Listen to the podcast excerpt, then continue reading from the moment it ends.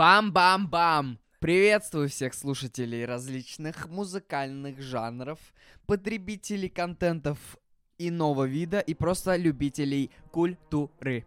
Это Степ. Ты включил Steps to. Да, третий в ряд.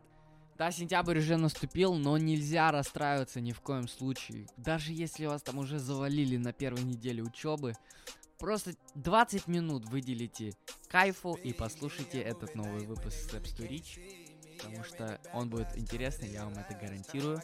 И если вы не поняли ничего в названии этого выпуска, то сейчас я вам все объясню. Короче, я лежал на кровати, что-то мне было интересно. Вот кем вдохновляются те... Короче, я расскажу вам о тех исполнителях, и не только, которыми вдохновлялись исполнители, которых мы с вами слушаем. Ну, короче, кумиры кумиров или ролл-моделы наших гоутов. А, речь пойдет в основном о фрешменах, так как их интересы нам будет легче всего понять. Все, go! Told you I'ma be right back as long as do that dip, do that dip. Way I went up, do that dip. Late at night home, get ratchet, can you do that dip? Told you I'ma be right back as long as do that dip. Сама темка мне вообще показалась интересной. Ну вот, например, почему у Трэвиса утопия получилась такая непривычная, такая агрессивная? Я думаю, для всех тех, кто так или иначе следит за хип-хопом уже некоторое время и более-менее в нем э, разбирается, уже совсем не секрет, что утопия это, грубо говоря, второй Иисус. Это очевидно, Uh, если нет, посмотрите многочисленные видосы про утопию, там вам все объяснят. Так получается, Кани идол для Трэвиса. Ну, вообще, Kanye идол для, мне кажется, 90% населения планеты. Потому что именно Е как бы начал карьеру Трэвиса. Он подтянул его на буткемп для написания Иисуса в 2013 И свои лучшие наработки впоследствии Трэвис также отправлял на оценку Мистер Уэст. Тогда же, где-то в то время, под влиянием Иисуса, под э, влиянием его э, неидеальности, такой шероховатости и этой неприятной энергетики, которая от него отходила, Трэвис э, записывает свой первый материал All Pharaon. Ну а дальше вы знаете, это Родео, там Коллаба, Писуна Грейв, Клипецкий тоже в то же время. И, короче, Трэвис хоп-хоп-хоп и как бы пошел в гору. Так э, еще вот совсем недавно, когда э, Трэвис презентовал э, Утопию в Риме, это был его первый концерт, вышел на сцену, и в середине выступления бам, и выходит Канье Уэст, исполняет Can't Tell Me Nothing, и Трэвис тогда на сцене сказал, что никакого Трэвиса Скотта не было бы, если бы не Канье Уэст. Тем самым, в очередной раз отдав дань уважения Канье и подтвердив мое утверждение о том, что Канье был для него идолом. Также я а, еще, короче, я слышал на подкасте вот этом скандальном у Джо Рогана с Канье, вроде. Там обсуждали Трэвис, и Канье сказал, что Трэвис это смесь меня, Асапа Рокки и Киткади. И вот о последнем сейчас поговорим. Во-первых, мычание Трэвиса, ну, например, из ремикса Hot от Ганны, и вообще во многих других треках, которые стали для него типа визитной карточки, были, ну, практически полностью содраны Трэвисом у Скотта Минскоти. Содраны я здесь в плохом смысле, как в том смысле, что грамотно воспользовался фишкой своего кумира. Ну и вообще сам никнейм Жак Вебстер второй тоже отчасти позаимствовал Киткади. Понимаете, Киткади — это Скотт Мескуди, Жабка Вебстер... Жа... Жаба. Жак Вебстер — это Трэвис Скотт. То есть Скотт Мескоди, Трэвис... Ну, такая история, нормально. Вот, но он не крал ник у Kid Cudi, а таким образом, типа, выражал свой респект, отдавал дань уважения. То есть, с шаблонными фразами говорю, но это именно так, потому что Kid Cudi спас его от суицидальных мыслей, когда у Трэвиса был такой неприятный период, и он сам об этом говорил в одном из интервью. Так что вот этими двумя старичками и вдохновлялся на своем творческом пути нынешний, я не знаю, может быть даже величайший перформер э, современности Трэвис Скотт. Э, двигаемся далее. И тут на очереди маленький Узи, Lil Uzi Vert. В этом году он уже порадовал нас долгожданным альбомом Pink Tape, чему все были безумно рады. И казалось бы, все, сейчас нам опять 5 лет ждать новый альбом от Uzi. Но нет, вот уже пару месяцев назад в своем инстаграме Лилузи анонсировал еще одну работу. На этот раз это Barter 16, Barter 16. Название и обложка являются полностью отсылкой на Янгтага, так как у Тагера есть альбом, в 2015 году он его выпустил, называется Barter 6. Ну а вот этот альбом Тагера, Barter 6, недавно смотрел фастфуд квиз с этим, с Арни, и там был такой же вопрос, типа вопрос, ответом на который был вот этот факт, что альбом Янгтага Barter 6 является самодельным продолжением серии альбомов Картер от Лил Уэйна. Так и назывался изначально Картер э, Six, но что-то там э, эти менеджеры Лил Уэйна пошли в суд, подумали, что вот он как бы типа крадет э, франшизу, а Янг Так хотел просто респектнуть Лил Уэйну. Короче, поменял Картер на Бартер, и теперь это был Бартер 6, а Лил Узи как бы тоже вдохновился Янг Тагом и сделал Бартер 16. Вот такая вот история, где кто-то кем-то вдохновлялся, который тоже вдохновлялся, и, короче, там Лил Уэйн э, стоит э, в основе основ. Вот так вот все взаимосвязано. А, недавно Узи посетил какую-то тусовку, одевшись один в один, как э, Тагер, также выразив респект и поддержку. А в интервью признался, что Янг Так его OG, и у них такая химия между друг другом присутствует, когда они на студосе. Еще я где-то видел, что Узи сказал, что у него, по-моему, полторы тысячи треков записано с Янгтагом. Конечно, я думаю, может, привирает, хотя, может, и правда говорит. Сложи все факторы, тусовку, интервью, альбом, ну, вывод очевиден. Молодой бандит — это творческий наставник Узи. Молодой бандит — это Young Thug. Ну, понимаете. Сейчас поговорим о, наверное, моем любимом э, жанре за последнее время. Это lo-fi хип-хоп, джаз, рэп. Это жанр, в котором артисты совмещают два других жанра. Это, джаз и хип-хоп. Э, такие расслабляющие э, тречки, которые я очень часто заключаю на, на фоне, когда там занимаюсь какими-то делами. Так вот, одним из главных представителей является, ну, например, Joey Badass, 2S последний как доллар.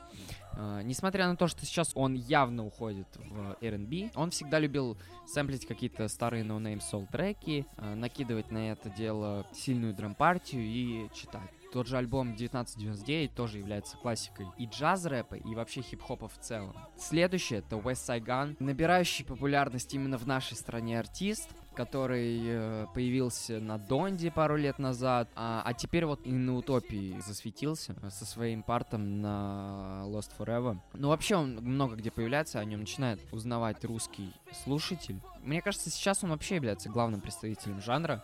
Так вот, Joey Bada$$, Westside Gunn, там, я не знаю, MF Doom, Mad, Madlib. Но зачем я их всех вам э, сейчас представил, о них рассказал чуть-чуть. Все просто, потому что всех их связывает именно стилистика бита, стилистика минуса, инструментала, а именно этот стиль когда-то породил один человек. Этот человек J Dilla. Да-да, именно J Dilla, который спас многим жизни, и в честь него носит футболки Джей Дила Saved My Life. На его биты писал MF Doom. Группа Tried Cold Quest на ранних этапах писала под его биты. Такая же группа Far Kite тоже все писали под его биты.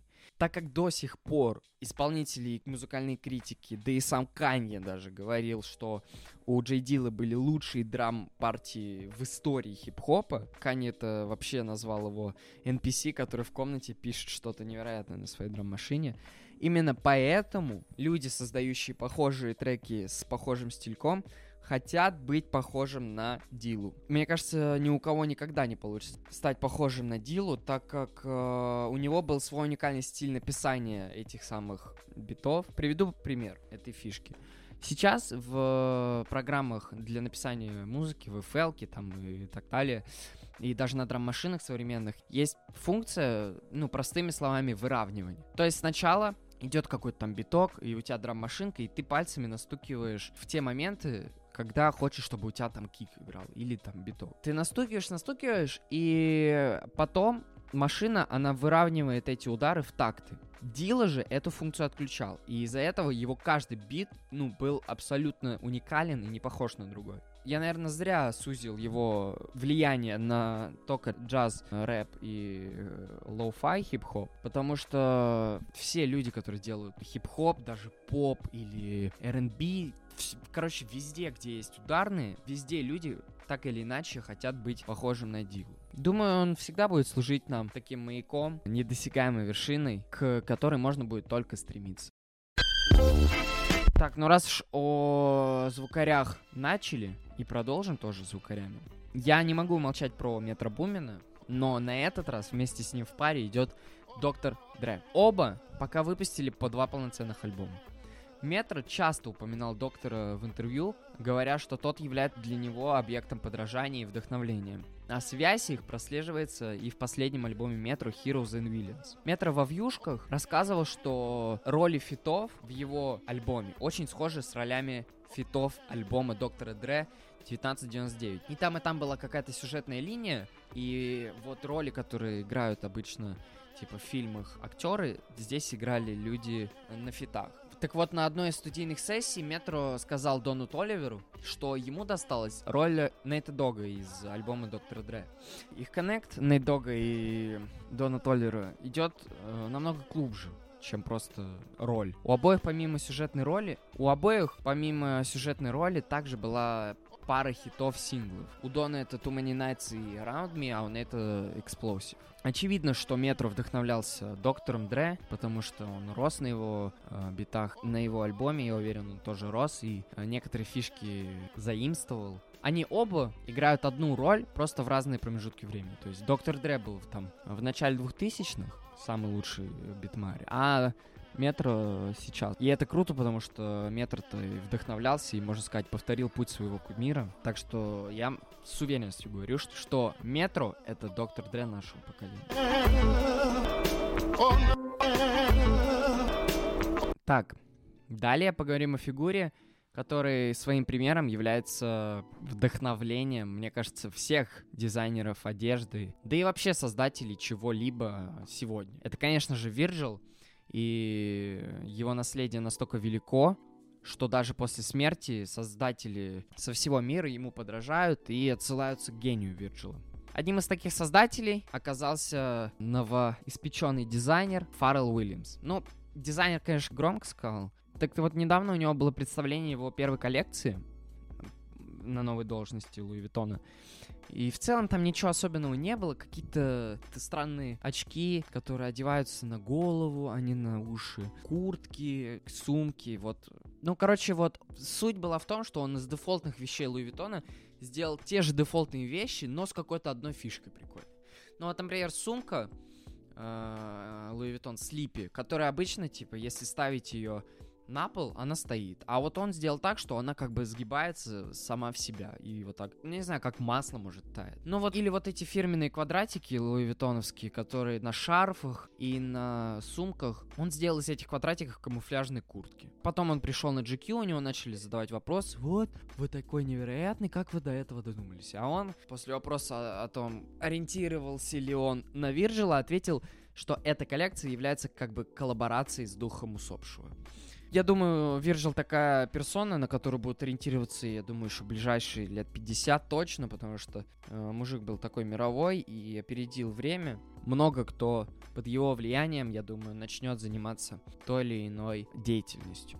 Так, ну и завершая выпуск, хотел сказать, что э, вообще вдохновляться в современном мире можно чем угодно. Там, я не знаю, деревом, картиной, кирпичом, я, ну, вообще чем угодно. Например, Дора и это, Maybe Baby рассказывали на тостере, что свои фирменные стильки Rock и такую попсу они сделали наподобие опенингов анимешек и старых кей-поп групп 2000-х. Кани также вдохновлялся аниме, это Акира, там повторял сцены в клипах и выходил в таких же нарядах на выступлениях. Я попытался вам сегодня рассказать о тех людях, которые, может быть, являются такими role models для меня. И вообще как-то решил выяснить, ну вот, какую-то взаимосвязь между кумирами.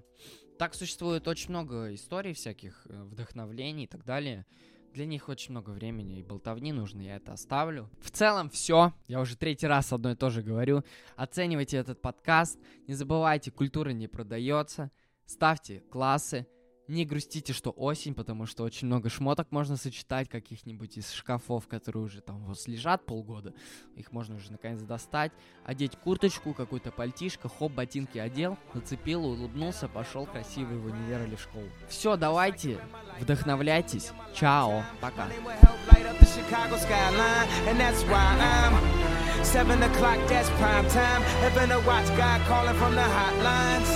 Why he keep giving me hotlines? I'm a star, how could I not shine? How many ladies in the house? How many ladies in the house without a spouse?